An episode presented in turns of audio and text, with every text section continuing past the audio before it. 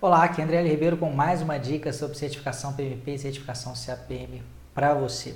E hoje eu quero falar sobre economia de tempo, sobre produtividade, sobre como que você pode aumentar as suas chances de passar em qualquer um desses dois exames, né, tanto PMP quanto CAPM, sem gastar mais do seu tempo. Né? A gente sabe que tempo é um recurso valioso, é um recurso escasso.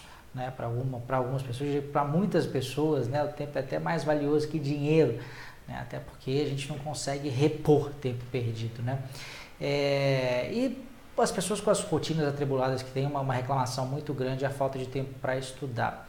E uma forma bastante interessante de resolver esse problema é utilizar áudios.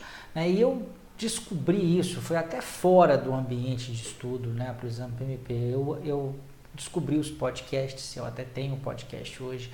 Né? Esse vídeo que você está vendo aqui, ele vai ser transformado em podcast e você vai poder é, escutá-lo, por exemplo, lá no Projetos Cast. Eu sou um, um eu nem sei como é que é, um ouvidor, né, ávido aí de conteúdos no formato de áudio, tanto podcast quanto audiolivros, apesar de que no Brasil a gente tem uma oferta pequena de audiolivros, mas eu acabo recorrendo aí aos, audio, aos audiolivros em inglês, é até bom que a gente mantém o inglês mais afiado, né? E na certificação PMP dá para você fazer isso também, né? Existem duas principais formas que você pode fazer.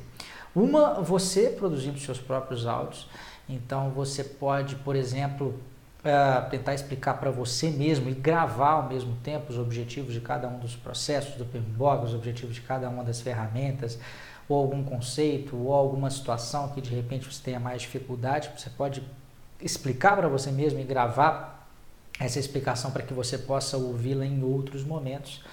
É, é, e qual que é a vantagem disso, né? ainda falando dessa primeira opção, né? É, é, a possibilidade de ouvir, você consegue ouvir esses áudios em momentos em que você já não estaria fazendo nada produtivo mesmo. Né? Então, se você está parado no trânsito, por exemplo, trânsito eu acho, acho que é o melhor exemplo, né? porque praticamente todo mundo vive esse dilema de ter que perder né, alguns minutos ou horas no trânsito, você poderia aproveitar esse tempo né, para ao invés de ouvir rádio simplesmente é, dentro do seu período de estudos para os exames, aí você a, a poder utilizar é, esses áudios. Mas isso vale para corrida, isso vale para academia. Todos esses momentos são momentos de grande aprendizado para mim. Na verdade, eu tenho até um perfil né, de muito consumidor de informação, né? Sou um leitor ávido, adoro estar sempre aprendendo, então eu levo isso às últimas consequências, mas eu tenho certeza que você pode fazer isso também no seu dia a dia, tá? Então a, a oferta de áudios, né, por exemplo, MP também é bastante escassa. Você pode gravar os seus próprios áudios. Agora, dentro dessa escassez, né, o nosso curso preparatório para certificação PMP tem como um dos seus componentes né, alguns áudios muito importantes aí para quem vai fazer os exames. Né? Eu até chamo de memória em áudio, que é justamente para você ir mantendo uh, uh, na sua memória aquilo que você veio já estudando nos vídeos e nos simulados e nas aulas é, tira dúvida de aulas VIPs que a gente trata, tá? Então, se você de repente não tem esse áudio ou acha que vai ser difícil produzir esse áudio por algum motivo, é, é, você pode, né, se tiver interesse aí, participar é, da próxima turma né, do nosso curso preparatório, que começa, a gente está começando em breve, dependendo aí de quando você estiver assistindo esse vídeo, mas no dia 14 de junho de 2016 a gente vai estar tá começando uma nova turma e você vai poder utilizar desse recurso. Se não der para você participar, tudo bem. Como eu disse, você pode criar os seus próprios áudios. É, e por falar nesse curso, um pouquinho antes do curso, então o curso começa no dia 14 de junho, mas no dia 31 de maio eu vou começar a segunda edição do meu workshop gratuito e online também, que é chamado Certifica GP. Tá? É a segunda edição do Certifica GP, assim como o meu curso, que é todo pela internet. O Certifica GP também é um workshop gratuito e é todo pela internet.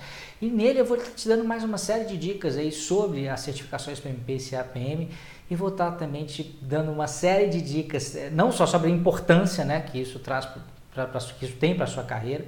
Né? Se você é um profissional da área de projetos ou que pretende se firmar na área de projetos, eu diria que é algo absolutamente fundamental. A gente vai falar também de muitas dicas do que você tem que fazer para passar, né? o que, que efetivamente você tem que. É, é, é, a, a, forma como você tem que agir, como a postura que você tem que ter diante desse exame, que é relativamente complexo, né?